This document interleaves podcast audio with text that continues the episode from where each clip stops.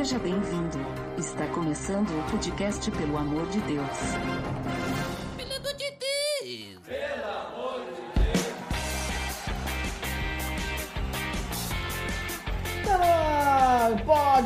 Amor de Deus, eu sou Ed The Drummer e será que todas as pessoas são corruptas, Botega? Pô, Tomara que esse episódio termine corretinho e não corrompa o arquivo. Nossa, já pensou se corromper o arquivo quando você estiver fazendo download? Aí você vai escutar e agora oh, não funciona mais. Ih, já, já, já nem tá ouvindo isso, né, talvez. Mas hoje, Botega, nós vamos falar sobre a relação entre a corrupção e a Bíblia.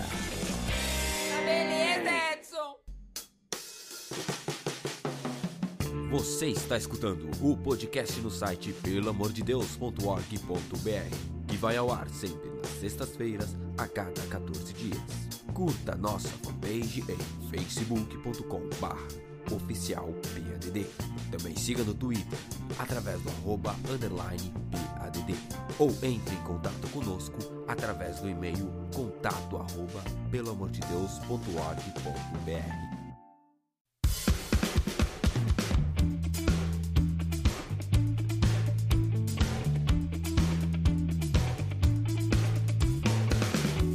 Muito bem, Botega. Então, como eu já comentei, nós vamos falar sobre a relação entre a corrupção e a Bíblia, certo? Isso Aproveitando que hoje, o dia do lançamento desse episódio é o dia da Bíblia Sagrada no Brasil, né? Porque o Dia Internacional da Bíblia Sagrada é em novembro, né? Mas hoje no Brasil é comemorado, vamos dizer assim, o Dia da Bíblia Sagrada. E também hoje é o Dia contra a Corrupção, né? Combate à corrupção. Então, você pode comemorar esse dia combatendo a corrupção, não sendo uma pessoa corrupta, Olha né? Porque a corrupção, né, vem é que nem aquela, já viu aquela velha frase? Os líderes são o es- o espelho do povo, né? É, o povo tem o que merece. Então, assim, se o, se o líder é um palhaço, né? Se né, um, Olha sei lá, um deputado, né, um palhaço, é porque o povo é palhaço também, né? Quer Então, dizer, quer dizer que o povo não tem dedos. também. Mas a questão é, se o povo diz que o seu líder é corrupto, é porque o povo é corrupto também, né? É por causa que, de onde veio aquele líder? Eles chamaram alguém de um outro lugar, né? Veio de outro planeta? Não, veio do próprio povo. Então, a corrupção, né?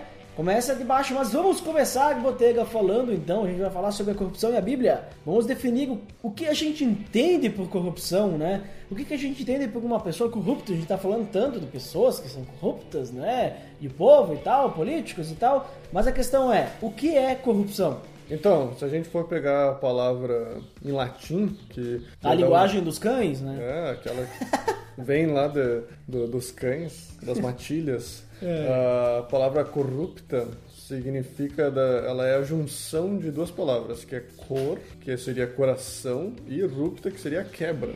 Ah, então Olha quer dizer que só. cor é coração em latim. Seria talvez o início da palavra, talvez, não sei. Ah, certo. Mas é a jun- junção dessas duas palavras. Então seria como se a corrupção fosse esse rompimento do coração, né? Nossa. Então é o ato ou efeito de corromper oferecendo algo para obter vantagem em negociata onde se, onde se favorece uma pessoa e se prejudica outra, né? É o conhecido como tirar vantagem, né? Ah, o jeitinho brasileiro. Jeitinho brasileiro, a gente sabe muito bem como explicar o que é corrupção, porque É, isso é aí. feito diariamente na nossa vida. Lei de Gerson. O Gerson, conhece o Gerson? Qual, Gerson? O Gerson, a lei de Gerson. O importante é tirar vantagem em tudo, né? é isso aí. E o que, que tu tem aí pra nós de corrupção? Não, além disso aí que tu comentou, muito bem colocado, muito bem explicado, né? Muito bem embasado. No Ah, Wikipédia. no Wikipédia. O dicionário também fala sobre corrupção, né? Então o dicionário ele vai nos trazer diversas partes assim da palavra corrupção, não, não sei outra palavra pra- pra falar, né? Mas diversas partes, diversos significados, né? Diversos, agora assim, diversos sentidos para a palavra Ah, corrupção. Veio, veio. né? Então, por exemplo, a gente pode ter a corrupção de um texto, que é o significa o quê? A modificação, a adulteração das características originais de alguma coisa. Então, quando a gente fala corrupção de um texto, quer dizer que ele foi modificado, quer dizer que ele foi adulterado, ele foi alterado de alguma forma que ele não é, não tem mais a essência original daquele texto. Então, seria a corrupção de um texto. Né? Tem também, por exemplo, corrupção dos alimentos, né? que daí seria a decomposição física, deterioração, né? esse tipo de coisa que agora aquele alimento ele não é mais como era originalmente. Então foi modificado porque ele foi né, decomposto, deteriorado. Mas o principal é essa questão ali do, do texto, né? Corrupção do texto. Então, modificação, adulteração.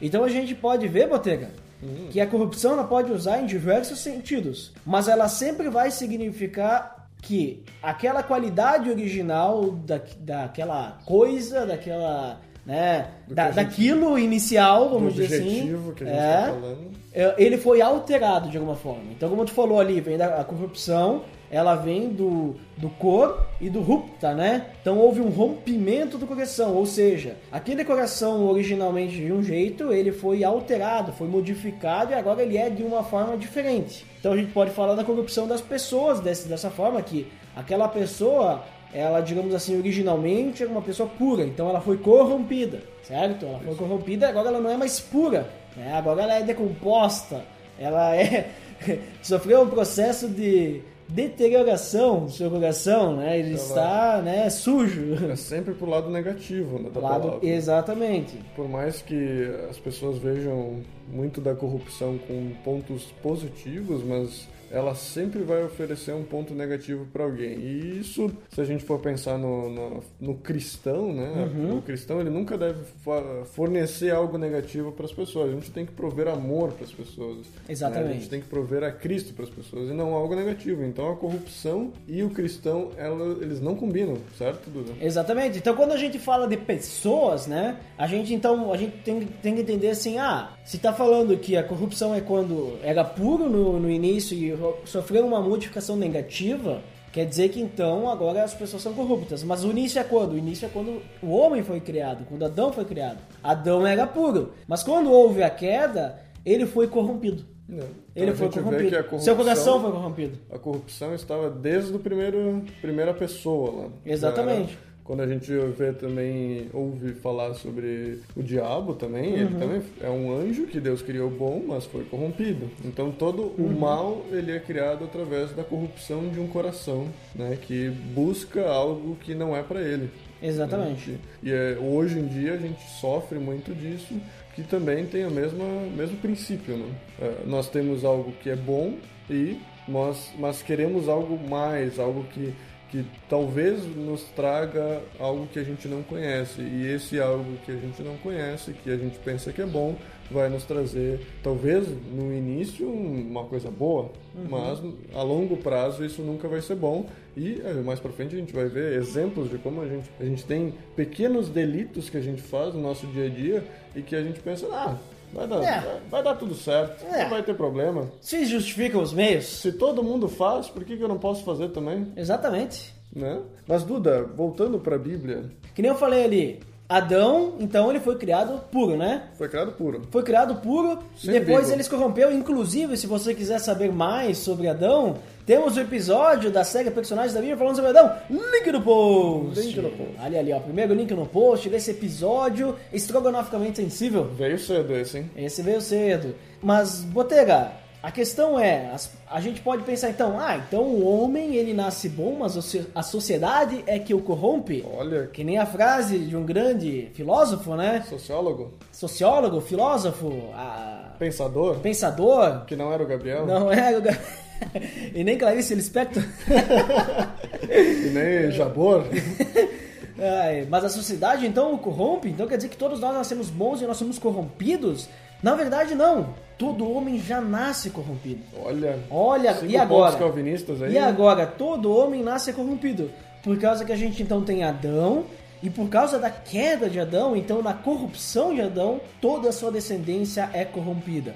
E, e- e como que eu tenho embasamento bíblico para isso? Romanos 3, né? Em base, por favor, isso. Romanos 3, 23, pois todos pecaram e estão destituídos da glória de Deus. Então né? quer dizer que se eu nasci de minha mãe e nunca pequei, eu da mesma forma eu ainda sou pecador porque eu recebi este pecado desde Adão. Isso? Exatamente. Na verdade, se você inclusive disser, nasci da minha mãe e nunca pequei, você é um mentiroso. Eu sou mentiroso. Porque a Bíblia diz, quem diz que nunca pecou é mentiroso. É mentiroso. Né? E Deus não está com ele.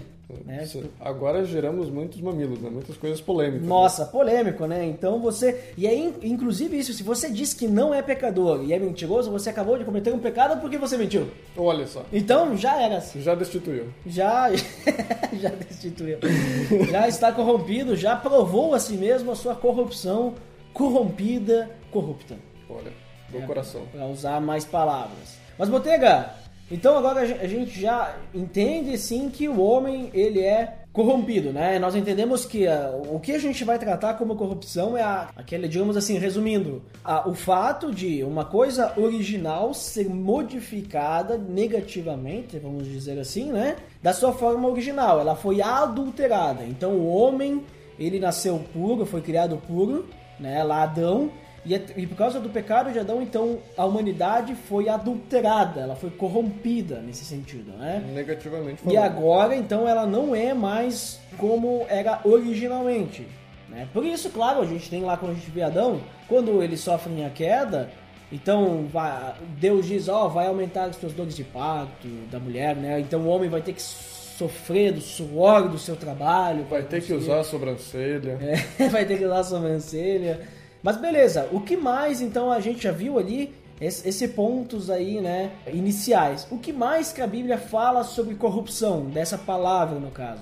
Então, Duda, na Bíblia a gente vai ver, principalmente quando tu lê o Antigo Testamento, Uhum. tu vai perceber em que desde Adão, tu vai ver a corrupção, ela sempre foi parte dos personagens da Bíblia. né? Inclusive, daí para conhecer mais sobre essa corrupção dos personagens da Bíblia, temos uma série chamada Personagens da Bíblia. Link no post! Link no post de todo o grupo lá, de É. todos que a gente já fez. Isso. Então- Inclusive o que vamos fazer no futuro. Se você está escutando isso em 2023, Em provavelmente, claro, provavelmente vai ter mais lá nessa, nesse link. Então esse link ele é auto-incrementável automaticamente sozinho. Olha só, os episódios que estão lá agora não vão ser os que vão estar lá quando você estiver ouvindo. Exatamente, provavelmente vai ter mais. Provavelmente vai ter mais. Ou não. Ou não. De repente a gente já acabou todos os personagens da Bíblia nesse, nesse momento que você está escutando. Daqui a pouco tu clica no link do feed e o, o site não tá no ar. Não tá nem. Daqui a pouco você nem está escutando mais esse. Nossa, e agora? E agora? Né? Daqui a pouco você é um robô. Mas então, a, a corrupção ela sempre esteve presente no, no povo, porque isso é, é algo que sempre esteve no, no coração do, do ser humano. Né? O- Uhum. a carne, ela sempre nos, nos leva para maus, más condutas, né? Então, se, se a gente for vendo todos os personagens, até aqueles que a gente já fez ali, mas um que, que eu sempre me lembro, quando falo em corrupção, eu me lembro de Salomão. Né? Eu não Salomão. sei por quê, porque a gente não Salomão- falou sobre Salomão Ainda- ainda, ou talvez a gente já falou. ou né? já tenha Agora- feito. Mas é, em- a gente pode incluir vários outros, mas eu me lembro de Salomão porque Salomão foi um cara que tinha um conhecimento enorme. Sim. Um cara que tinha todos os bens do mundo que ele podia ter. E se tu for lá ler em Eclesiastes, tu vai ver lá tudo que ele aprendeu sendo rico, sendo poderoso, tendo tudo. E o que, que ele fez? Mesmo tendo todo aquele conhecimento, o coração dele foi corrompido e ele se deixou levar pelas milhares de mulheres que ele tinha, né? E foi um apóstata ao fim da vida, né? Então a gente pode ver com, como o povo de Israel também foi sempre se corrompendo. A gente sempre lê que o povo, conforme Deus mostrava as coisas, dava um tempo, eles se corrompiam, faziam lá o, o bezerro de ouro. Aí depois, quando não tinha uma liderança lá na, na época dos, dos reis, né? Sempre eles faziam que era do, do agrado deles. Isso era a corrupção no coração deles, sempre levavam a desejos que não eram buscar a Deus, né? Buscar a Deus sempre é o mais difícil, parece, né? A gente nunca busca o que é fácil, né? A corrupção parece que é mais fácil, então a gente consegue ver como Deus ia castigando o povo, o povo se voltava a Deus, Deus então se mostrava com todo o poder e a pessoa, o pessoal lá se corrompia novamente, buscava outros ídolos, outros deuses, fazia outro tipo de sacrifício que não era aquilo que Deus pedia. Até que agora temos Cristo, que nos restaurou nosso coração, mas mesmo assim continuamos corrompendo aquilo que, que Deus nos pede todo dia, né? Mas agora tava falando de Salomão. Salomão foi o mesmo cara que escreveu o livro de Eclesiastes, né? Isso aí. Não sei se você se recorda, mas lá no livro de Eclesiastes, um livro de sabedoria, ele fala diversas coisas. Inclusive, ele diz que nada faz sentido debaixo do sol. Ou seja, se você está dentro de uma casa, tudo faz sentido. Tudo faz sentido.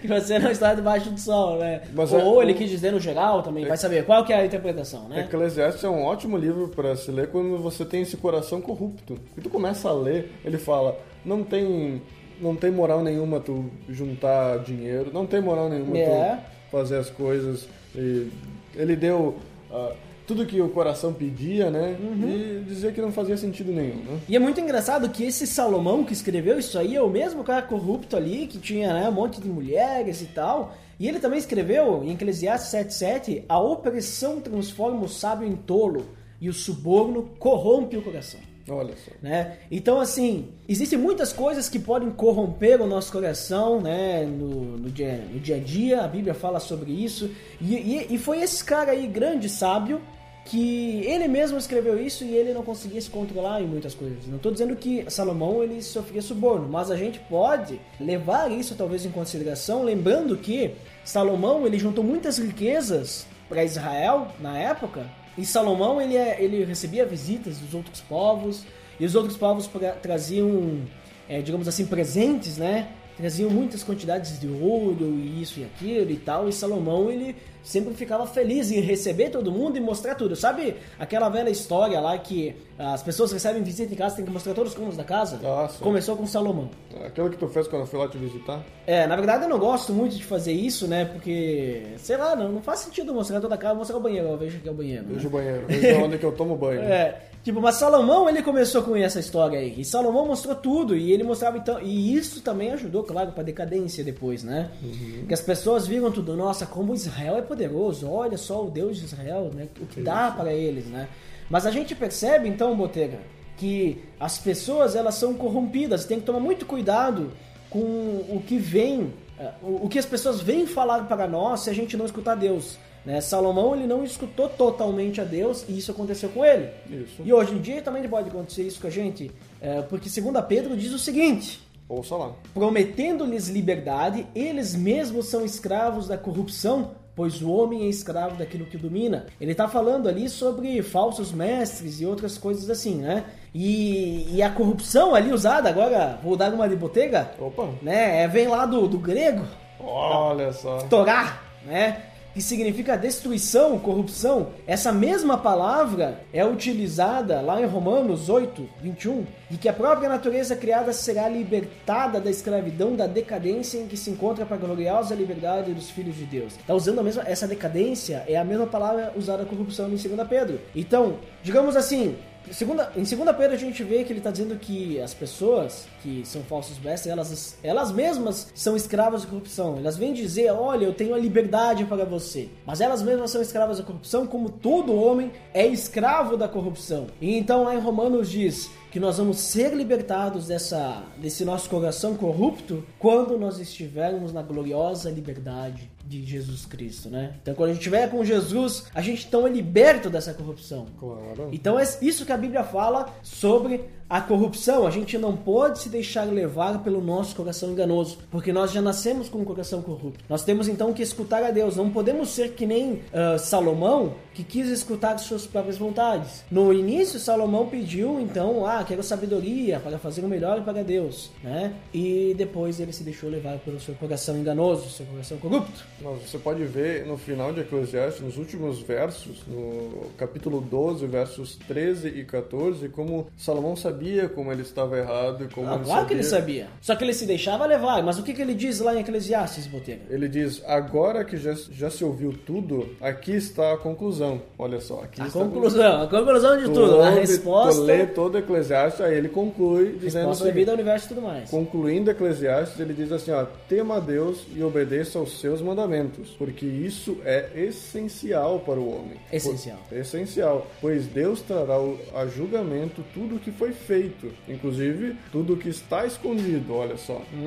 Corrupção é aquelas coisas por baixo do pano. Hum. É, né? exatamente. Então, se você tem um caixa 2 na sua empresa, cuidado. Está escondido, vai ser. Deus está vendo, como diria Isso. lá nos Simpsons, né? Seja bom, seja mal, né? Seja bom, seja mal, como finaliza ali o verso 14. Então, tudo vai ser revelado para a Deus, seja bom, seja mal, seja tu sendo um cara que tu diz, ah, não, eu sou um cara bom, faço todas as coisas boas, mas a corrupção que está no teu coração, por mais escondida que ela esteja, por mais que esteja só na sua cabeça, que tu não exporte isso, que tu não, digamos, cometa realmente pecado, ela ainda está sob julgamento de Deus. Né? Então, Exatamente. a gente nós temos que, que como cristãos né como diz lá aquele versículo extremamente usado ser o sal da terra e a luz do mundo né Isso aí. Isso é digamos a antítese o, Antítese. o, o antônimo ao contrário a reversão do, do- da corrupção se a gente tivesse que, que dizer uma palavra que seja contrária à corrupção qual palavra tu usaria Incorrupção. incorrupção eu usaria retidão Retidão. Boa palavra. Melhor palavra. melhor palavra para ser usada então Melhor que só dois disso.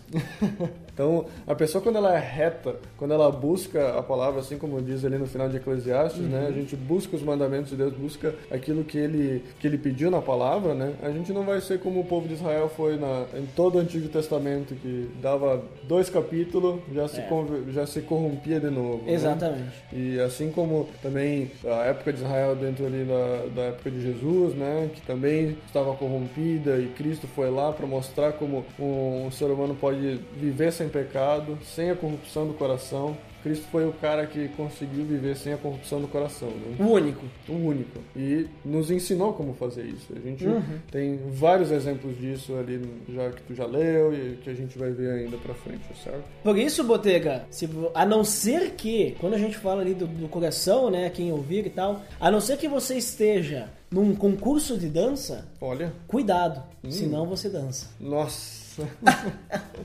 eu fico pensando se. Eu sempre penso assim, um ator, Um ator, né, esses de novela, assim, eles são pecadores? Porque, eles estão mentindo, Eles estão mentindo. dizendo que, é, que eles estão E eles- atuando, né? E eles beijam a mulher de outro. Pois é, e agora, né? E agora? Hum, Será? e agora? Fica, fica a pergunta aí. Fica a você, pergunta. Você que é ator, você que atua. E temos diversos atores, inclusive globais, né?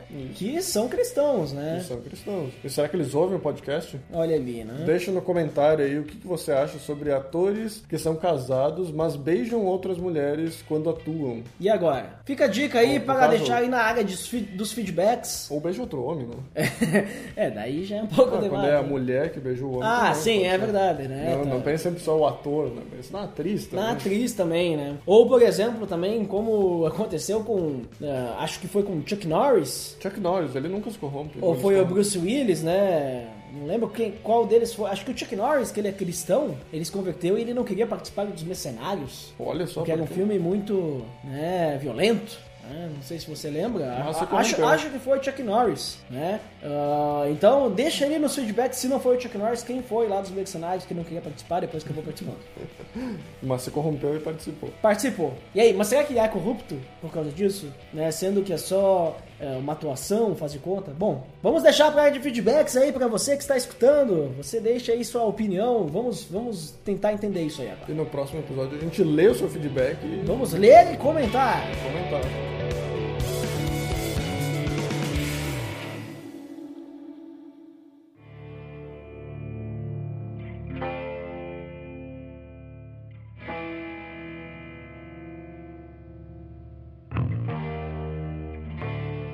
Então, Botega, a gente acabou de falar aí sobre a corrupção, né? O que, que é corrupção? Nós falamos principalmente a corrupção do homem. Todos somos corruptos por nascença, né? Herdamos isso, é hereditário. Desde o ventre da mãe. Isso. Então a gente sabe que a gente é corrupto, a gente né, entende isso. Mas você lembra, lembra Lembra. que eu falei no início que a corrupção pode ser usada para diversos pontos. E eu falei da corrupção do texto, né? Opa! Então, corrupção de um texto, a modificação, a adulteração das características originais daquele texto, que daí, digamos assim, vão mudar a essência. Né? Não no sentido, por exemplo, ah, você lançou um livro, livro do Botega, né? lançamento pela editora Ed the Drummer.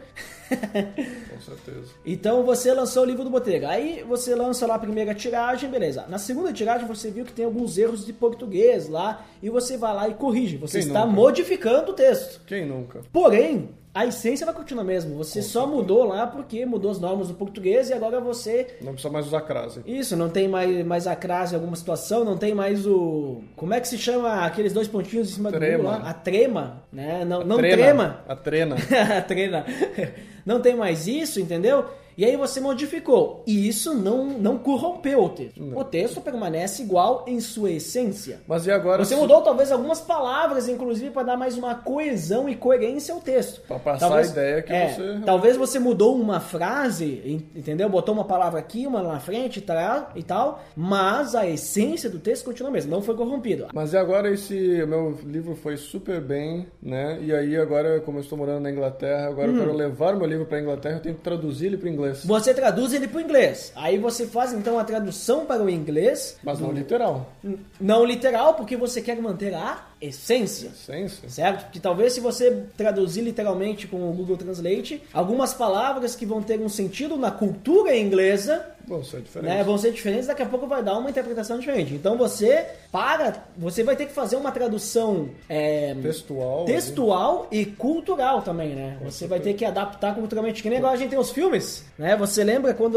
o Capitão América, Hum. ele pega lá o, não sei se você lembra do filme Capitão América, que ele pega um, um papelzinho, daí com as atualizações, tudo que aconteceu nos últimos anos, né? E daí cada país, eles lançaram um filme, para cada país tinha uma lista diferente Olha de só. coisas. Né? Então, por exemplo, no- nos Estados Unidos tinha lá Nirvana, não sei o que, papapá. Aí no Brasil tinha não sei o que, Dilma, papapá. Dilma, É. Lula.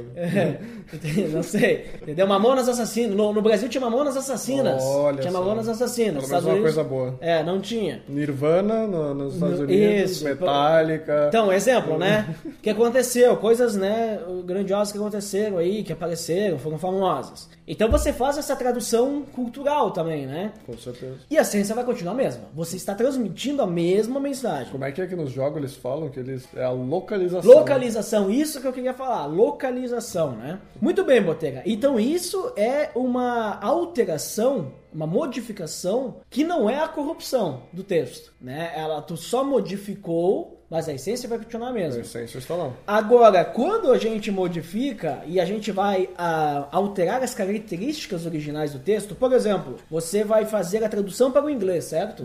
E você tinha lá no texto do livro do Botega dizendo: Meu nome é Botega e eu sou uma pessoa cristã. Olha. Né? E agora quando a pessoa vai fazer a tradução para o texto do inglês, né? Como é ela que ele vai- colocaria? Vai fazer, ela vai botar: Meu nome é Botega. Ah, não vai colocar meu nome em botega porque isso é em português. Yes, my name is Botega. And I am an. uh, Ah, digamos assim, ó. Você disse, você disse em português pra, pra gente fazer o exemplo melhor. Meu nome é Botega, né? E eu sou um cristão evangélico, Opa, evangélico. certo?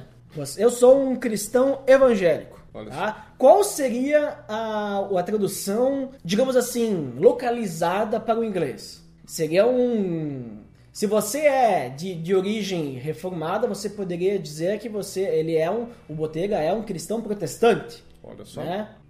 Protestant Christian. Protestant Christian.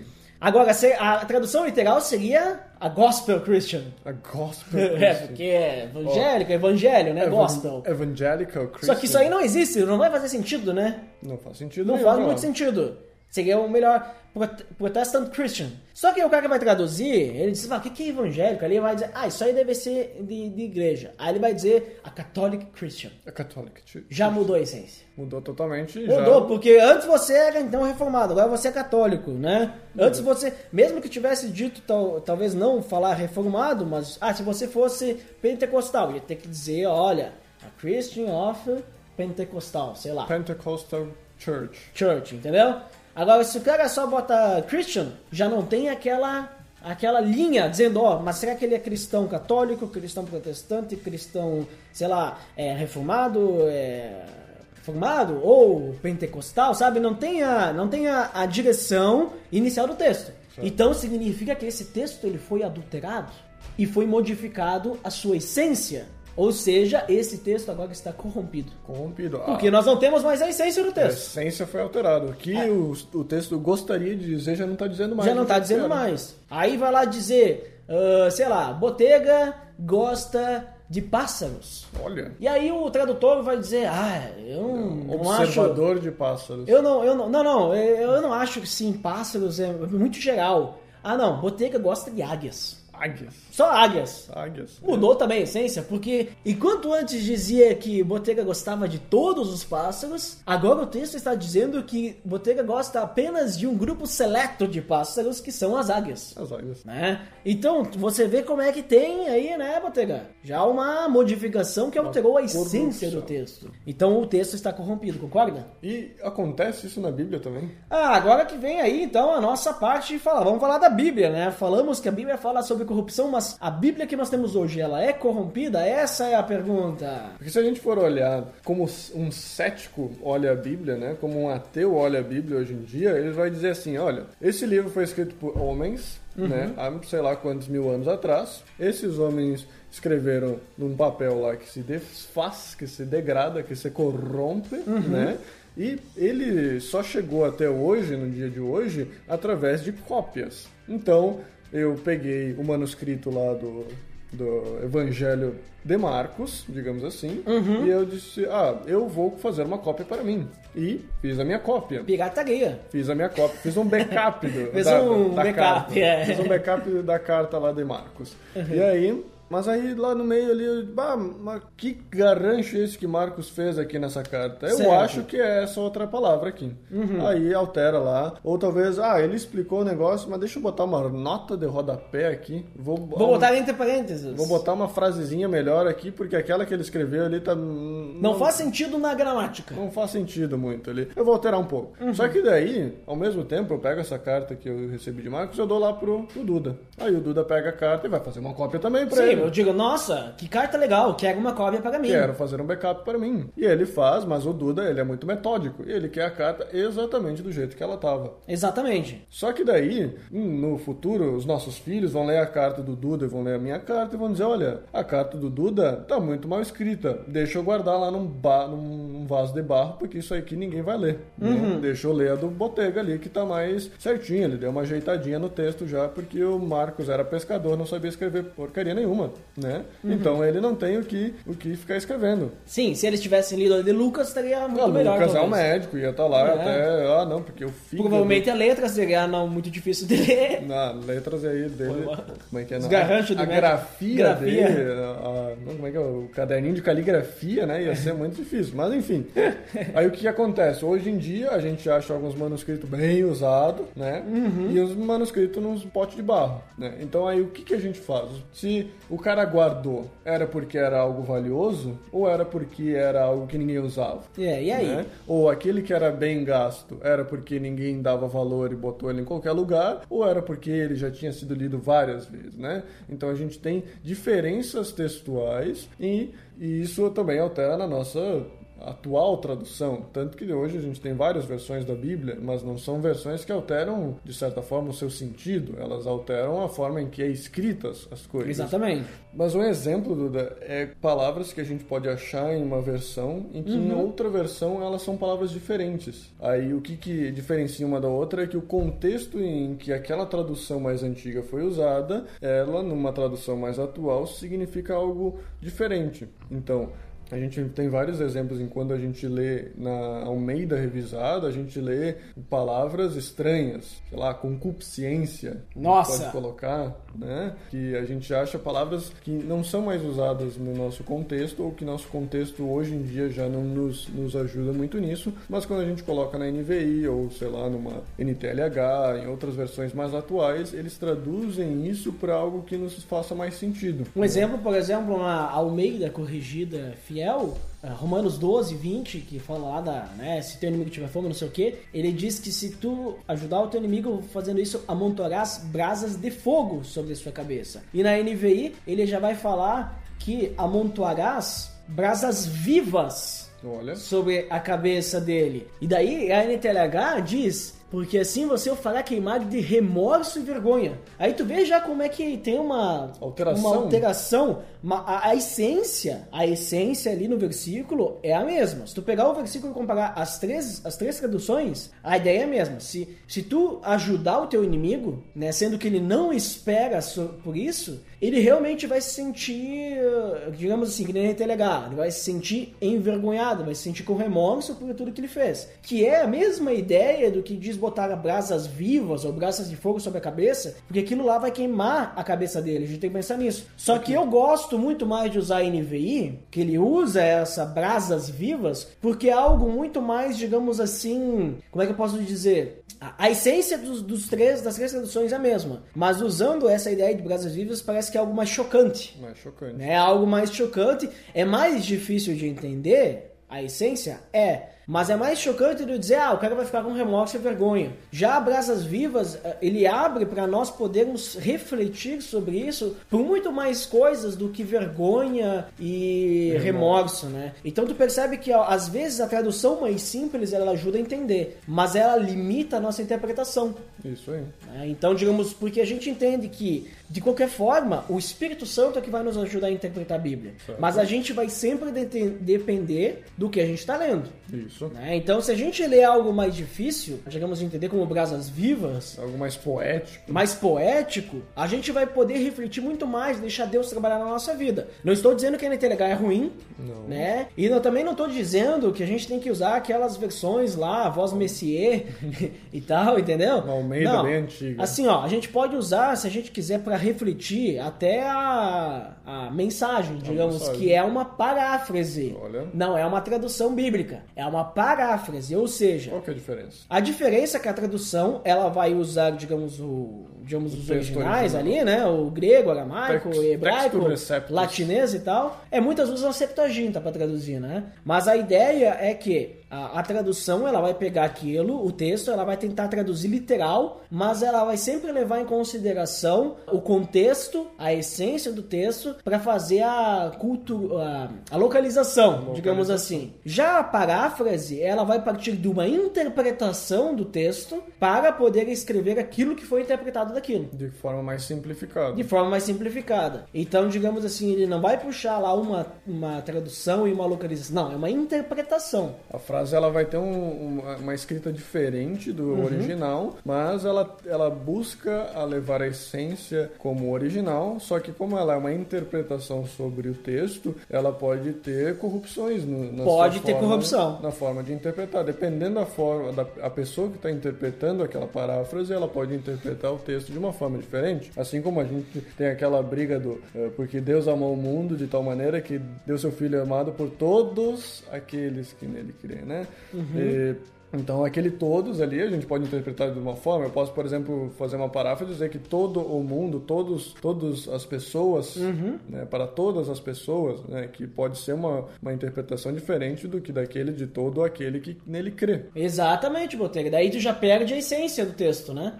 A tradução, quando ela é literal ou mais próxima do literal, né, ela é o mais próximo do texto original, que ela mantém as palavras da, daquela forma, ela busca a levar uh, o leitor ao o, escritor original. Mas então, Botega, pelo que tu tá falando, que tu já falou que, por exemplo, ah, uma paráfrase ela pode ser Alterada, co- alterada, corrupta, né? Co- Corrompida. é, corrompida. Então, o que tu quer dizer que a Bíblia que a gente tem hoje, né, o canon, de 66 livros, Que não é a câmera. eles não.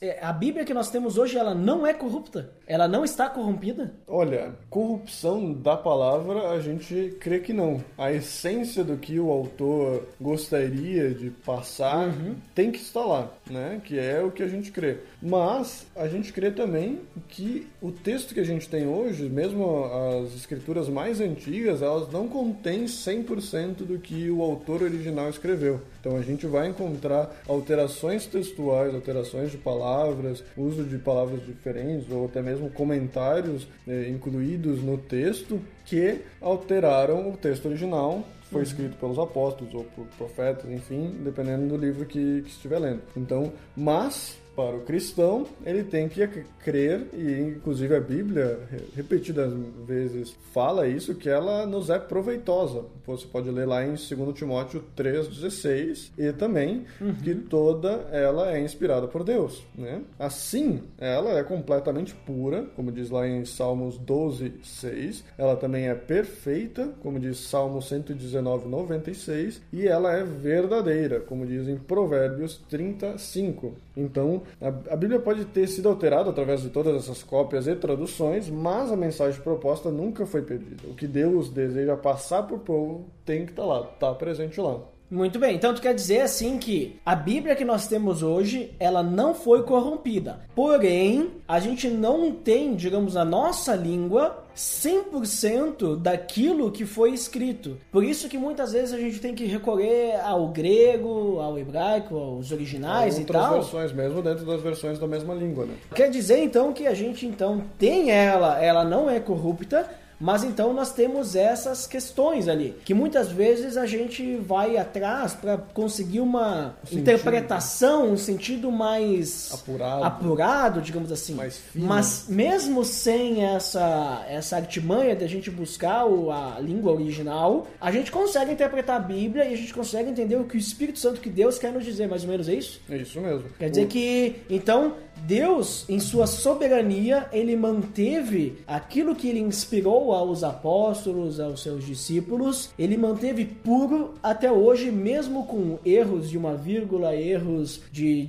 escrever uma letra, mesmo que a essência que ele quer, que é falar que Jesus Cristo é o Salvador do mundo, ainda está lá e o que ele quer para nós, sendo servos de Deus, ainda está lá. Em todas essas todas essas alterações não alterou nenhum, nenhum momento o que Deus quis do início ao fim. E a palavra que é usada para, digamos, se você quer pesquisar mais sobre isso, uhum. é, é, a inerrância. inerrância. Inerrância das escrituras. Inerrância das escrituras. Se você tem alguma Bíblia com, talvez, nas primeiras páginas, talvez ela vai comentar sobre a inerrância da Bíblia. Né?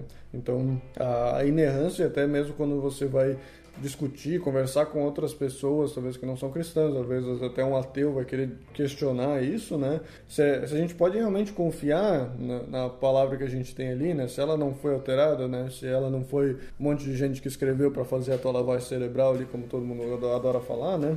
Ou então pensar que a nossa mente tem um padrão de verdade, sabe? Se a gente disser que, que a Bíblia ela tá errada, né? Se a gente disser que existe se, que existe alterações na Bíblia, né? Se a gente acreditar que ela é corrupta. Que ela é corrupta, né? Digamos, de certa forma, assim, eu, eu penso assim, olha, a gente tem 90%, então aqueles 10% que a gente não tem, que é foi vagabundo. alterado, como diria o o, o safadão, lá, Wesley. É. Então, aqueles 10% eu posso fazer do jeito que eu quiser. Né? Se eu quiser dar uma alteradinha aqui, quiser mudar um pouquinho aqui, eu posso, eu tô aberto a, a alterar a Bíblia, né? Se eu fizer isso, a gente vai estar tá dizendo que a gente tem um padrão de verdade superior à palavra de Deus. Porque é.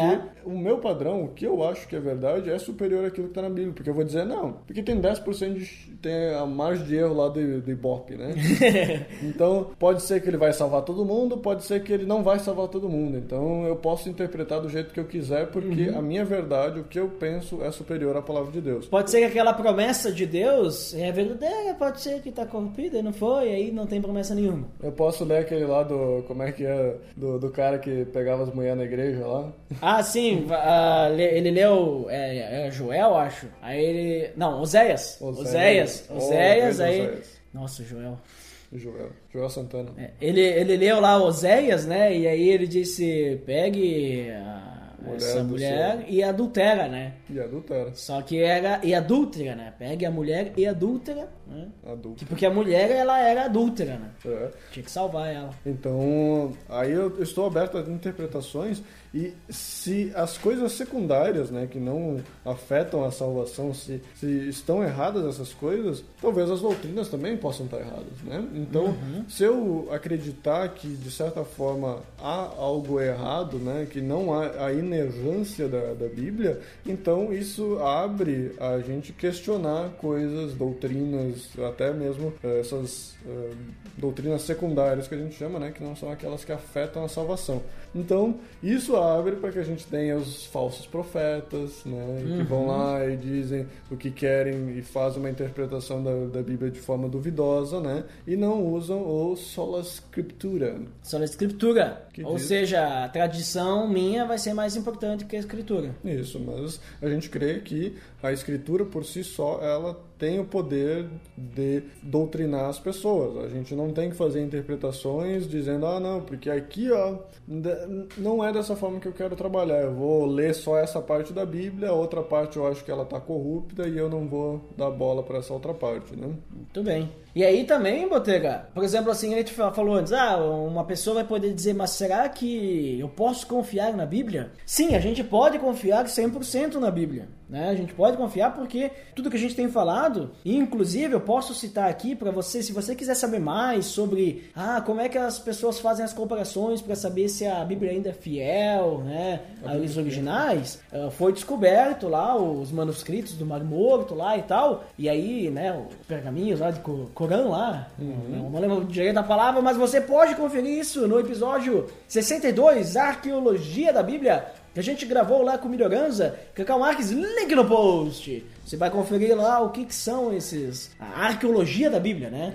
A questão importante. arqueológica, digamos assim, de pegar então os manuscritos originais, comparar e ver se estava num barro lá que a gente falou, lá, um vaso de barro ou não. Mas, Botega, você já citou ali sobre a questão dos falsos profetas, né? Opa! Apesar de a palavra, né, as escrituras, elas não serem corrompidas, não serem corruptas, o homem, querendo ou não, ele continua sendo corrupto, né? A única coisa que pode livrar o homem da corrupção é Jesus, Isso. né? Através da, da conversão e tal.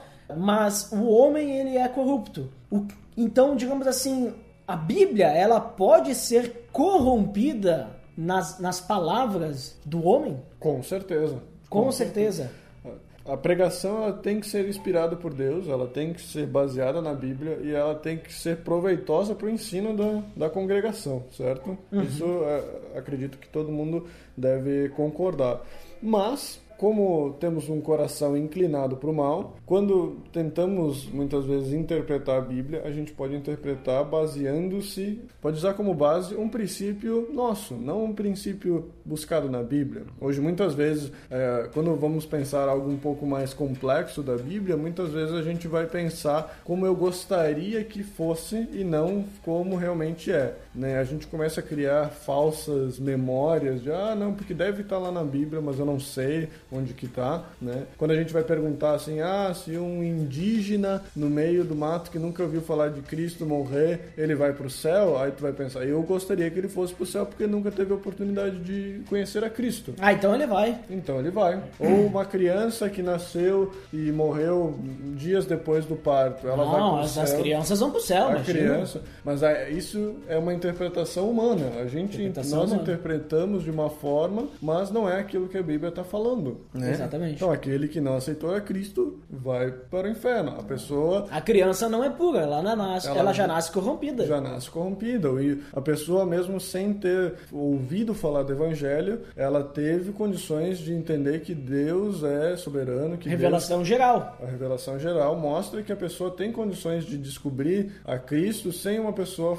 ouvir, sem uma pessoa falar. Se Deus quiser converter uma pessoa, até as pedras falarão para ela. Nossa! Entende? Fez Então, uma mula falar, então. fez até uma mula falar. Então ninguém é ninguém é desculpável de, de não aceitar a Cristo. Então são, são coisas que a gente precisa sempre colocar à luz da Bíblia, sempre quando for ouvir uma pregação. Mesmo que seja aquele pastor que a gente ama, a pessoa, a igreja que a gente está há 10 anos e a gente confia, ou então a gente vai ouvir a pregação de alguém ou vai ler algum texto, sempre temos que comparar aquilo que está sendo falado com aquilo que realmente está na Bíblia. Como eu disse, disse, sola escritura. Sem contar os versículos fora de contexto, né? Com certeza. Se a gente for pensar nos versículos, os versículos nunca existiram, né? O versículo Uhum. foi uma criação moderna. Quando, se a gente for ver, por exemplo, as cartas de Paulo, ele escrevia uma carta, ele não escrevia um monte de capítulos e versículos. O, que, Uhum. o que aconteceu é que, para facilitar encontrar os versos, a gente se separou em capítulos e versículos. Mas isso nunca foi feito. Então, a Bíblia ela sempre tem que ser lida por completo. Cada livro, ele é um livro fechado. Ele precisa ser lido por completo e ser entendido por completo. No seu contexto, para quem foi escrito, quem está escrevendo, Isso. situação política, econômica, cultural da época, todo esse tipo de coisa. Por isso que a gente precisa também estar em, em comunidade, porque muitas vezes não vamos ter ah, o dom do ensino, o dom do conhecimento, sei lá que dons a gente vai ter para ler a Bíblia e interpretar ela de certa forma, mas dentro de uma congregação sempre Deus proverá alguém que vai interpretar a Bíblia de forma mais correta para a pessoa, para E é- que a gente não fique só no leitinho, né? A gente faça aquela leitura superficial e tire só o leitinho, mas que alguém nos provenha também um alimento sólido. E é por essa falta de contexto que muitas vezes a gente vê pessoas falando que o inimigo veio para matar, roubar e destruir, né? Olha só, e que não foi o veio- diabo que veio para matar, roubar e destruir. Só que quando a gente olha o contexto, não está falando de Satanás. Não está falando. Não está falando. Olha só. Leia lá, João 10, tá lá. Não pregue mais falando que o diabo veio para matar, roubar e destruir, porque você é um herege. Nossa, ele é. não, assim, ó, também, claro, eu não digo que ele não veio pra fazer essas coisas também, né? Só que matar, roubar e destruir, né? Não é o caso dele.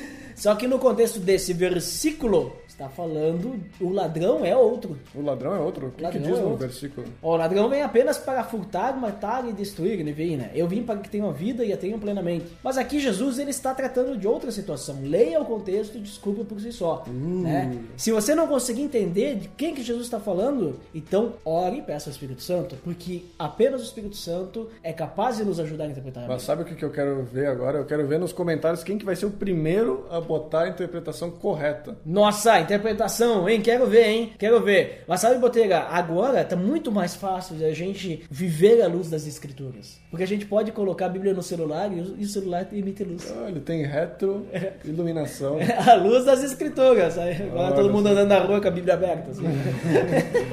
Veja a luz da palavra.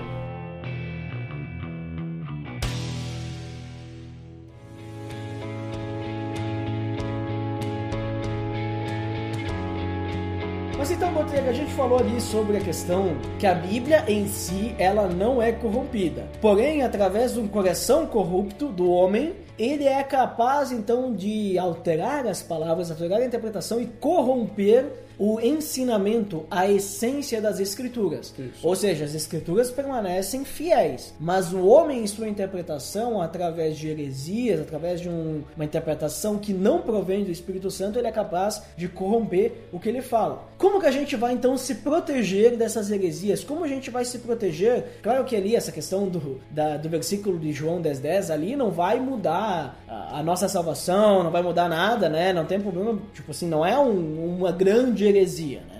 É só um deslize na interpretação ali, mas não vai ter grande problema. Mas tem problemas que ah, acabam atacando diretamente a Deus, como a teologia da prosperidade, né? Ou teologias de adulteração ali, né? Vai lá e adultera, né? Então esse tipo, Teologias como que a gente só buscam o bem financeiro. Exatamente. Como então que a gente se protege das heresias que vão, em vez de nos aproximar de Deus, vão nos afastar de Deus, vão, vão nos deixar a, a busca de coisas que não, não pertencem a Deus, que não glorificam a Deus, que não vão adorar a Deus. Olha, imagina o seguinte: você já ouviu falar sobre o Moby Dick, Já da baleia? baleia branca? lá, Nunca né? li, né? Nunca li. Nunca leu. Agora, se tu tiver que fazer um- uma explicação sobre Moby Dick, você acha que você explicaria a história da melhor forma possível? Impossível. Eu Impossível. poderia dizer, Bob Dick era um, era um navegante, né? E, e ele tinha um barco e o seu sonho era capturar uma baleia gigantesca. E aí, o que aconteceu? Aconteceu que ele morreu. Morreu. Moby Dick não era o nome da baleia? Pois é, e agora? E agora? Por E que agora? que- Por que que, que eu não sei, não né? sabe? Por que e agora eu, e eu falei isso aí, e alguma pessoa desligada, eu nunca li Mob Dick. É. Né? E uma pessoa desligada vai, vai usar, ah, então esse, essa é a história do Mob Dick, né? É, é o nome da baleia que foi caçada, que era branca. Não, não, eu falei, eu falei que, a bale- que o Mob Dick é o nome do cara. Ah, o nome do cara? Sim, o Mob Dick era o cara, um navegante, que ele queria capturar, o seu sonho é capturar uma baleia gigantesca e ele morreu porque a baleia destruiu seu barco. Olha só. Essa, essa é, é o que que eu estou contando da história que eu nem li. Que tu não leu. Que eu nem li. E aí uma pessoa desavisada que também não leu, ela pode escutar isso e levar como verdade. E aí, falar pras outras pessoas. Falar para as outras pessoas. E então começou aquilo que a gente tem muito também na internet hoje em dia, né? Os boatos. Os boatos. Né? Os É isso. boatos. Mas se isso acontece com uma história literária dessas que a história essa do Mob Dick, ela é não sei quantos anos já existe essa história. Todo mundo conhece pelo menos a essência, como tu disse, do pescador, da baleia, do, do barco, lá lá. Mas se a gente não lê o texto, se a gente não lê o livro uma vez, se a gente não lê duas vezes, a gente não vai conseguir contar a história como ela realmente é, detalhe por detalhe, se a gente não tiver o livro e tiver em constante contato com ele. Exatamente. Se eu ler uma vez, talvez eu vou falar logo depois da história e vou saber falar. Um ano depois, talvez eu lembre de alguma coisa, mas eu já vou começar a alterar. Em dois, três anos, eu não vou me lembrar mais nada. É a mesma coisa com a Bíblia. Se eu não tiver contato com ela diariamente, se eu não estiver lendo ela diariamente, se eu não buscar conhecer ela muito mais, até porque a Bíblia ela vai muito da interpretação, ela não é um texto literário que tu lê e tu já recolhe todas as informações, principalmente porque ela é um livro espiritual. Você bem. necessita do Espírito Santo que te dê interpretação, te, te dê a luz, te, te mostre o que o texto realmente significa, para então nós podermos interpretar ela da forma correta, certo? Então, só tendo contato com a palavra a gente vai conseguir isso. Quando a gente ouve uma pregação e a gente acha ela duvidosa, o que, a gente tem que fazer? Colocar a luz das escrituras, ver se isso realmente bate com o que as escrituras. E o mais interessante é que nenhum texto ele fala uma doutrina isolada. Então, tu nunca pode pegar um texto isolado e dizer que isso é uma doutrina sem que tu bata essa doutrina com outros versos, com outros textos em outros livros. É por isso que hoje a gente tem o canon, que a gente tem o, a Bíblia do jeito que ela é. Por quê? Porque todas as doutrinas lá, elas estão do início ao fim. Jesus foi falado desde o primeiro capítulo da Bíblia até o último capítulo da Bíblia. Então nada tá, tá escrito uma vez só.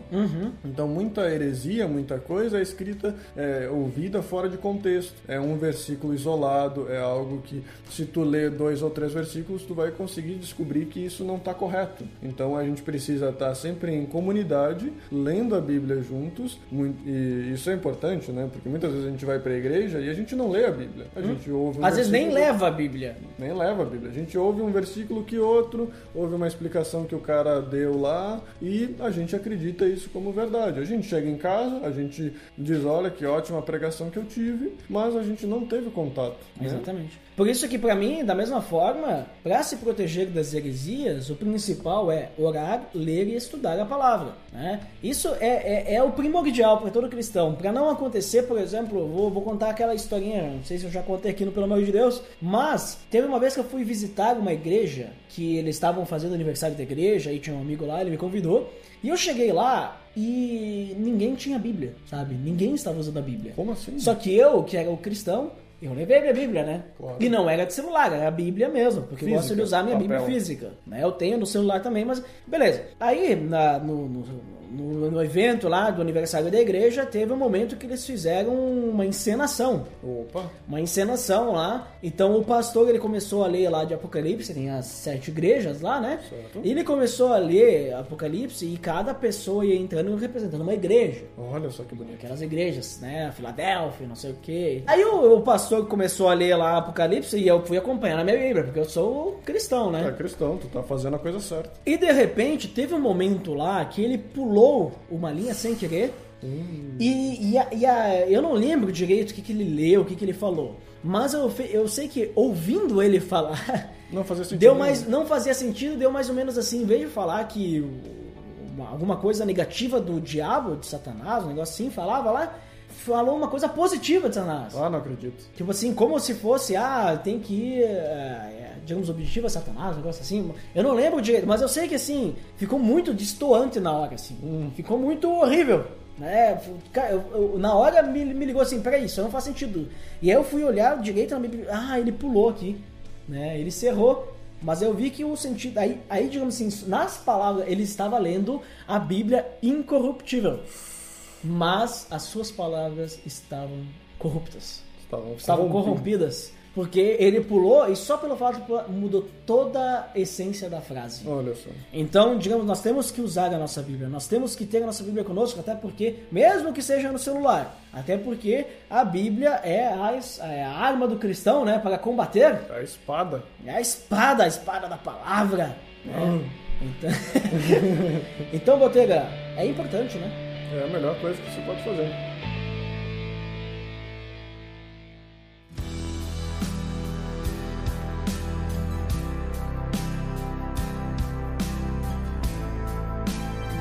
Então, Botega, como sempre, né? Eu sempre falo então, Botega, ou então, né, para as pessoas, então, para dar continuidade, né, quando a gente troca os nossos blocos. Então, É, então, né? Antes de ir para as considerações finais, acho que é interessante, né? Tinha me comentado em off sobre comentar sobre as Bíblias de estudo também, né? Porque as Bíblias de estudo, querendo ou não, elas são as Bíblias, né? E há um comentário bíblico embaixo. E esse comentário bíblico, Botega, agora vem a polêmica. aí a Nós polêmica. podemos, eles são inspirados também, nós podemos levar eles como inspirados ou eles podem estar corrompidos, há algum tipo de corrupção nesses comentários, a gente tem que acreditar fielmente, é a palavra de Deus. Como é que é? Como é que é essa questão agora das Bíblias de estudo? Então, Duda, Então, né? ah, ah, as Bíblias de Estudos elas são uma- um caso à parte nisso também, por causa que muitas vezes a gente toma uma Bíblia de Estudo como aquilo, como regra, assim, como algo que realmente é verdadeiro, alguém que estudou e aquilo realmente é verdadeiro na minha vida, né? Só que muitas vezes a gente sabe que não. E por que que não, né? Porque muitos autores ou muitas bíblias de estudos não aparecem quem é o, o autor daquela, daquele estudo que está sendo feito naquela bíblia, né? E em alguns casos, mesmo com o nome de autor, a linha teológica que o autor está propondo talvez não é a mesma que você acredita, ou muito menos é a mesma do que a tua igreja ah, acredita, ou a tua igreja segue, né?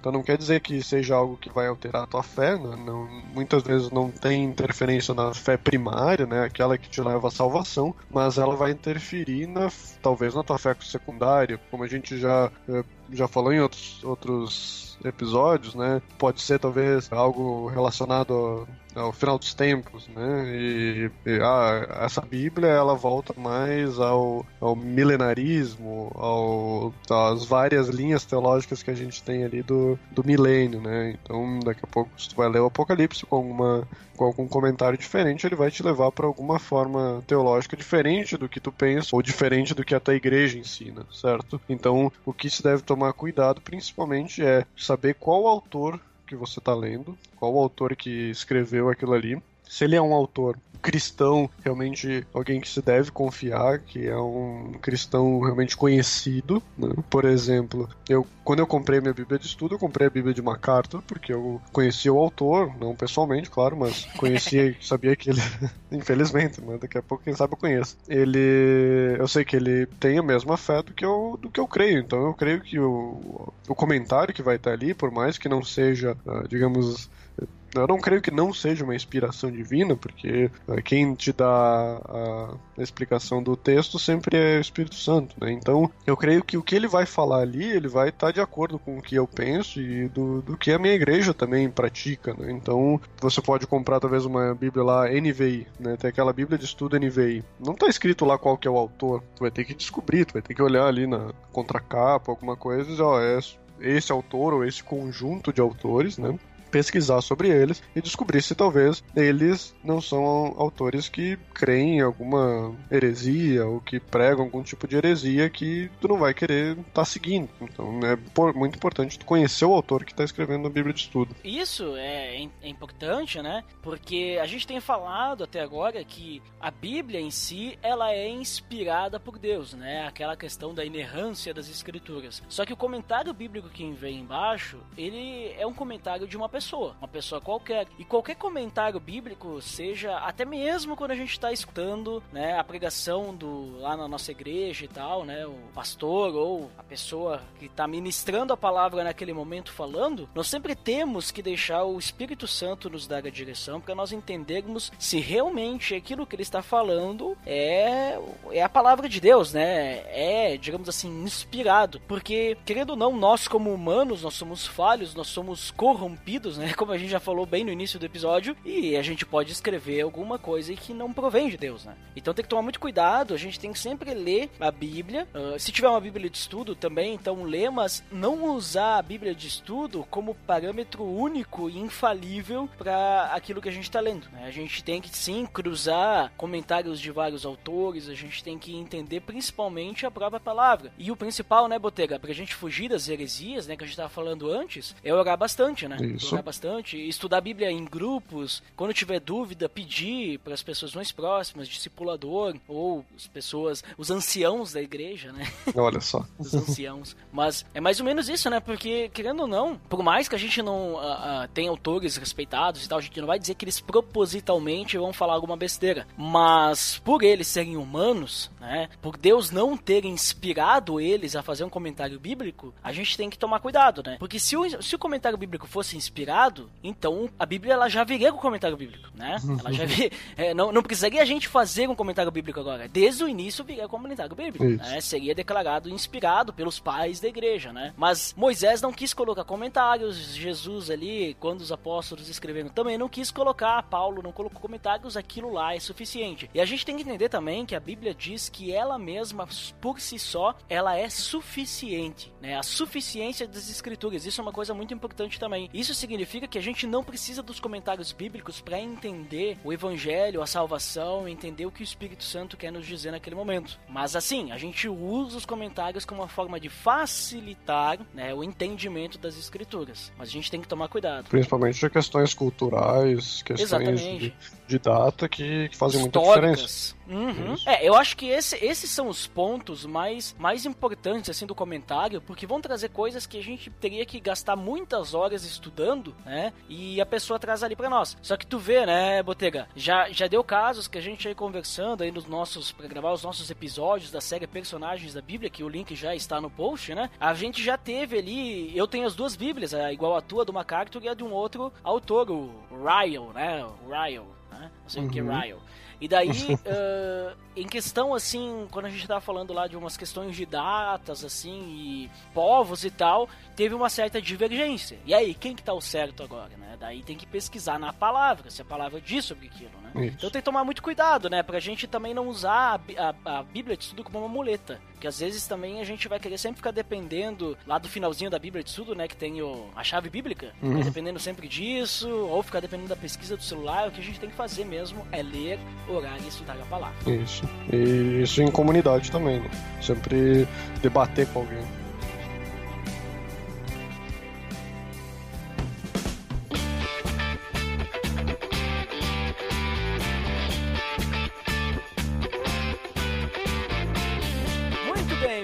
Agora eu não falei então, Botega, veja só, né? Fiz É, uma mudança. Mas agora eu fiz a mudança para que o nosso ouvinte perceba que estamos mudando. Vamos para as considerações finais. Chega de papo. Mudando mais do que essa troca de, de áudio que teve agora no final. Nossa, essa troca, né? Por que será que o Botega ele está agora meio trancado, né? Resfriado. Até parece que ele começou a gravar aqui numa temperatura de quase 30 graus e agora está numa temperatura quase negativa, né? Esse é o episódio que mais mudou a temperatura durante o episódio, hein? Ele foi esfriando. Episódio que demorou mais tempo para ser gravado também, né? Alguns dias. O engraçado é que ele foi esfriando com o tempo, né? pois é. Ai, ai. Mas Botega, então, suas considerações finais aí, por favor. É interessante a gente passou o episódio inteiro falando sobre a corrupção na Bíblia, né? De certa forma, como que o homem se corrompeu durante toda a história da Bíblia e também como que a Bíblia não é não é corrupta nesse na questão de, do texto bíblico, né? A gente sabe que, que ela é errônea, então a gente vai crer no, no que está escrito lá como suficiente para o que a gente precisa. Ah, mas eu queria deixar para consideração final a outra parte, né? Que é a parte nossa, que é a parte que o cristão deveria seguir e isso eu me incluo também, que é a questão de ter uma vida que não seja corrompida, né? O que que, o que que a gente busca quando a gente busca uma vida não corrompida? Quando a gente vê na TV sobre os políticos, quando a gente vê pequenos delitos, é, a gente sabe o que que é corrupção, né? A gente sabe o que, que, o que, que é um, alguma pessoa uh, alterar algo bom para algo mal, certo? A gente sempre tem um exemplo dos políticos brasileiros que alteram aquela, aquele status deles de de serem pessoas que estão ali para ajudar a gerenciar a nação e eles corrompem isso trazendo benefício próprio. Então é um exemplo claro, assim como também outros delitos, né? A pessoa rouba, a pessoa mata, essas coisas, ela tá também corrompendo o coração dela para algo mal, a pessoa mente, a pessoa faz fofoca, todas essas coisas que a gente sabe que são pecados, são pequenas corrupções do nosso coração pro lado mal. E não é isso que Cristo pediu para nós, certo? É, é algo que a gente deve transbordar esse amor de Cristo e mostrar que nós somos o sal e a luz do mundo. Então, eu creio que uh, o sal e a luz, eles são o contrário da corrupção, né? Então, a partir do momento que a gente busca ser realmente diferenciado, busca ser a, o sal e a luz, é, nós vamos aprender que, que o nosso coração é corrupto, vamos aprender o nosso, que nós somos pecadores e,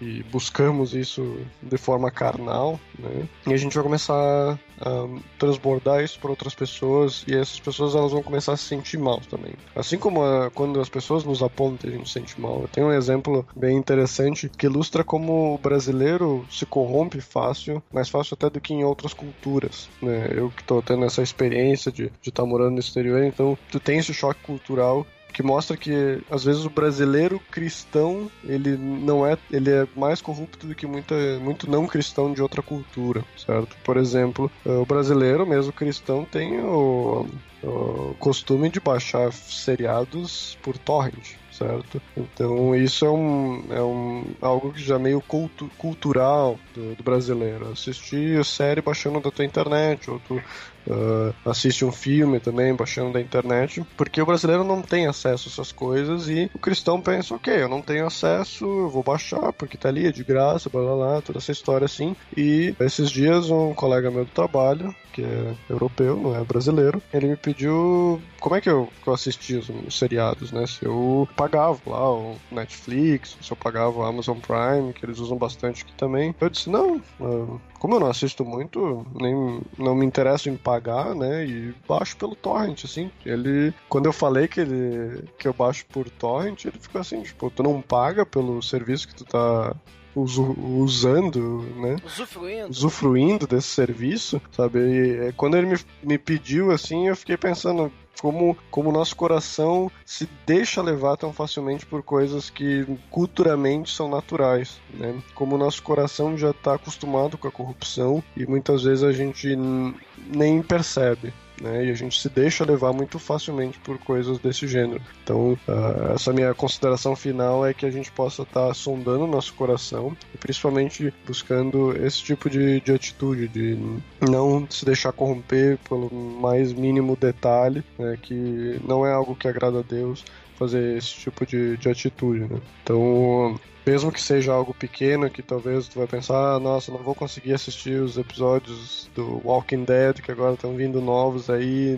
né? Mas é algo que tu tem que entregar para Deus e ele vai confortar teu coração, mesmo nesse tipo de atitude, né? E, e buscar fazer sempre o que é certo para que quando for quando for contrastar isso com alguém que não é cristão, tu possa poder dar o exemplo, tu possa dizer não, olha, eu busco o que é correto, porque eu sei que que uh, o serviço que eu estou consumindo, o produto que eu estou consumindo, ele é necessário ser pago de alguma forma e muitas vezes a gente não paga as coisas que deveriam ser. Né? Não, não só isso, mas tem muito mais coisas, né? O pessoal que, sei lá, até no trânsito, o cara que passa o farol vermelho, né? Estaciona em vaga de idoso.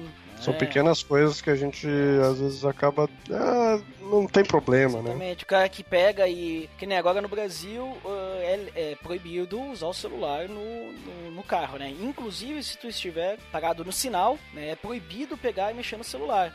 E aí tu vê muita gente paga no sinal e mexe e tal, né? Então, então é, é, é essa questão, né? Essas pequenas corrupções do dia a dia que nós temos que nos fazem, então, termos líderes corruptos também, né? Querendo ou não, a corrupção ela faz parte do homem, né? O homem é corrupto por, por essência, só que a gente tem que mudar essa essência, a gente temos que, nós temos que viver, né, na essência o amor de Deus, né? Por isso, né, pelo amor de Deus, né, viver pelo amor de Deus, essa ideia de viver uma vida em que a gente pode ser semelhante a Cristo, a gente pode buscar então sempre a semelhança em Cristo, nos aproximando cada vez mais de Deus. Mas também concluindo, Botega, acho que o principal, né, pra gente tomar cuidado com a questão das escrituras também, né, se a Bíblia é corrupta ou não. A gente sabe que ela não é corrompida, mas a gente tem que sempre tomar cuidado que a nossa mente, o nosso coração pode nos pregar peças. Muitas vezes a gente vai ler a palavra de Deus com o intuito de achar desculpas, né, para alguma coisa nossa, algum pecado. Então a gente vai acabar corrompendo a palavra pelo nosso pensamento. Então temos que tomar cuidado nisso também. Então sempre a gente tem que uh, ler, a, estudar a palavra com muita oração e também, se a gente puder fazer em comunidade, que nem tu falou antes, né, em grupos, também é interessante porque a gente pode sempre buscar, então sempre entender o que Deus quer para nós e não o que a gente quer que a Bíblia nos fale, né? Então acho que é isso, né, Botega? Acho que tá concluído aí e se as pessoas acham que tem mais corrupções que a gente não abordou aí, por favor, coloque nos comentários aí pra gente continuar a discussão. É isso aí, agora sim está finalmente considerado, né? Porque fizemos as considerações finais, se é que tu me entende. então tá, pra quem fica pra área de feedbacks, até daqui a pouco, e pra quem não fica, então até o próximo episódio. Até mais! Tchau, tchau.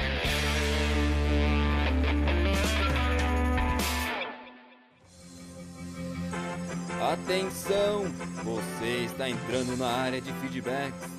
Fique ligado.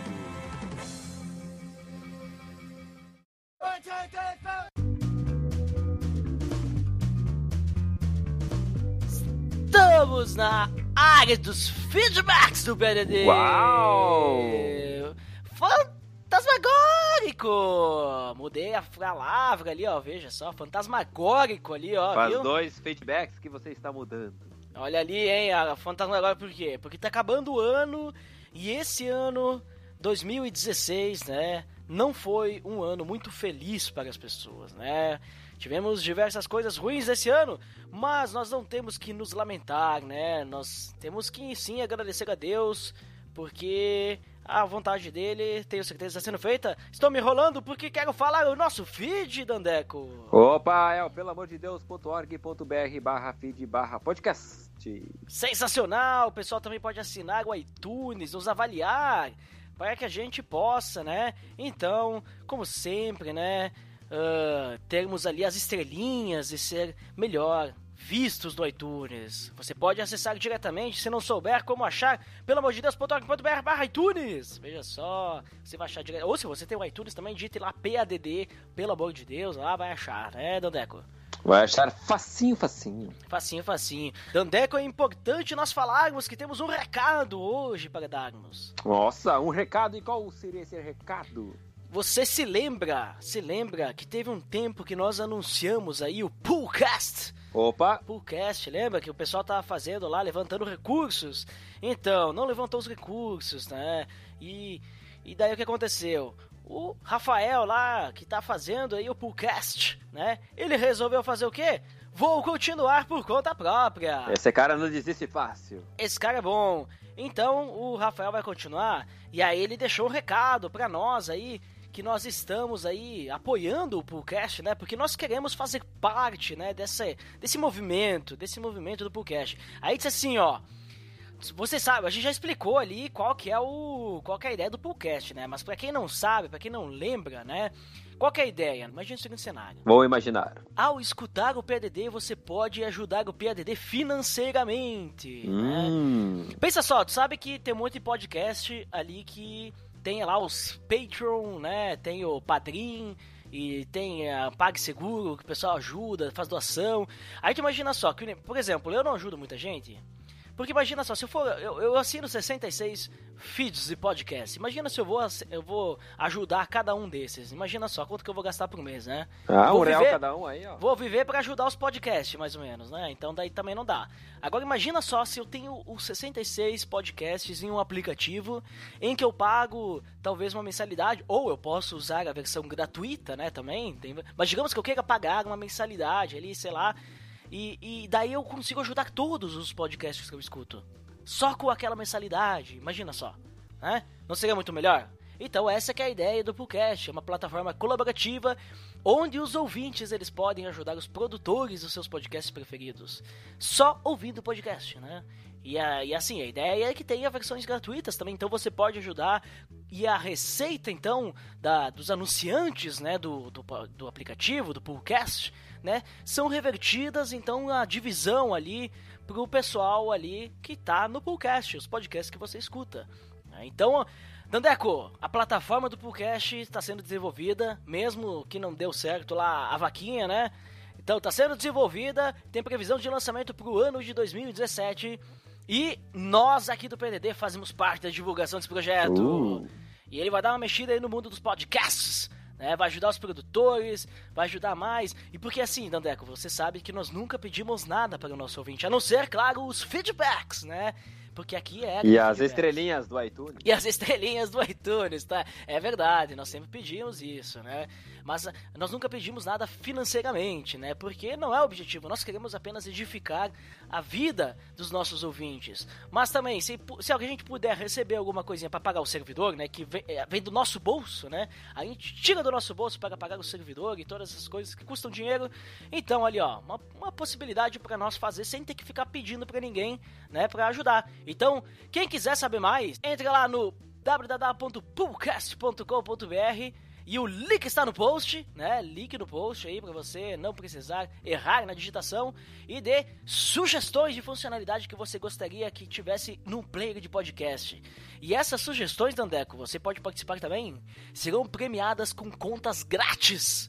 Veja só, contas grátis, grátis para poder usar. E a melhor e a melhor dica, a melhor sugestão vai ser premi- premiada com uma conta vitalícia. É Oh. pra sempre, pra sempre você não vai precisar pagar. Até para Jesus usar- voltar, hein? Isso, para usar então o- todos os recursos que a plataforma do Poolcast vai oferecer nas versões que vão ser remuneradas, né? Versões pagas. Então essa oportunidade aí dos nossos ouvintes está ajudando. Né, o, pelo amor de Deus, ajudar os outros podcasts aí da Podosfera Cristã e de toda a Podosfera também, que estiverem participando aí do Poolcast, né?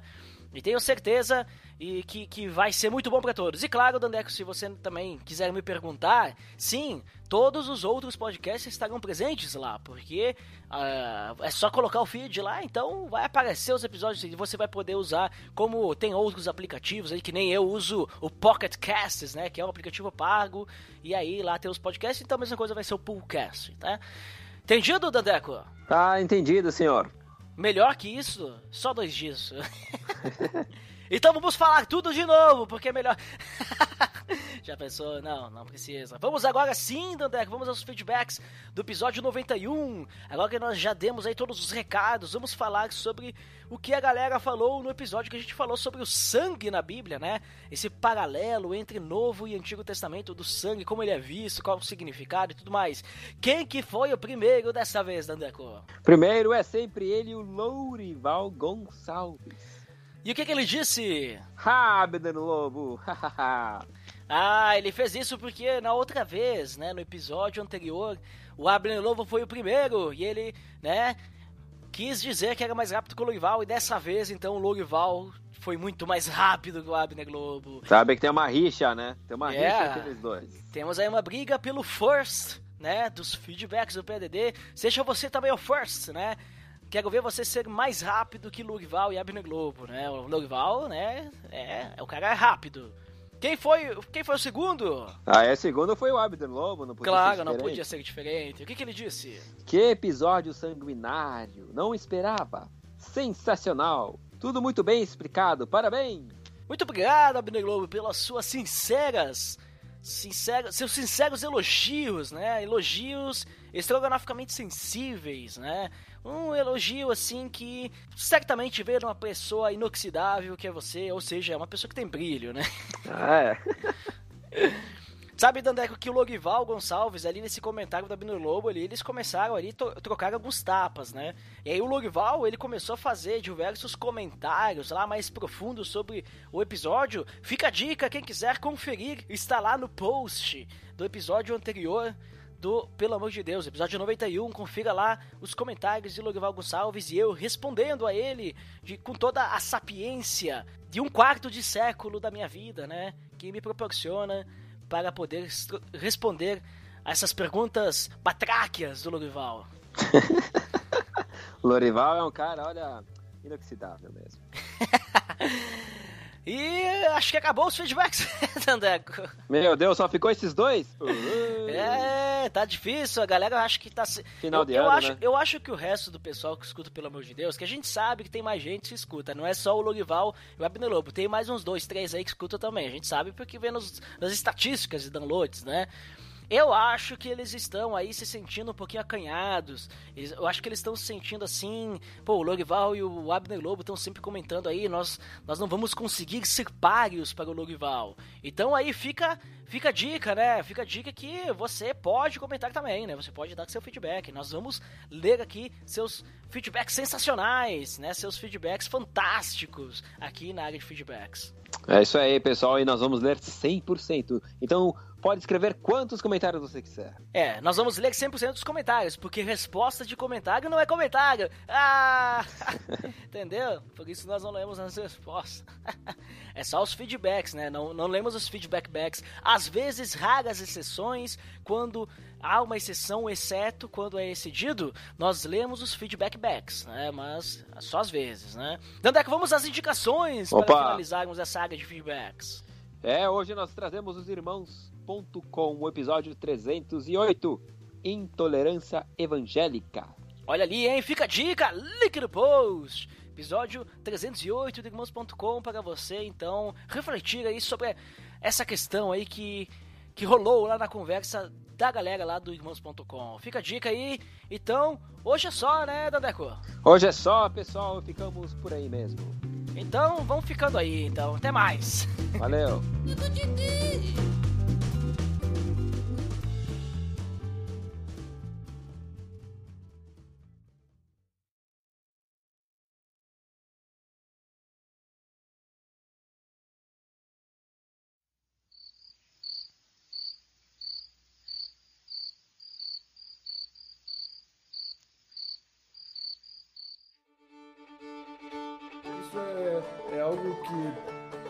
Esteve no, no coração do, do ser humano. Né? O, a carne, ela sempre nos, tra- nos leva para maus.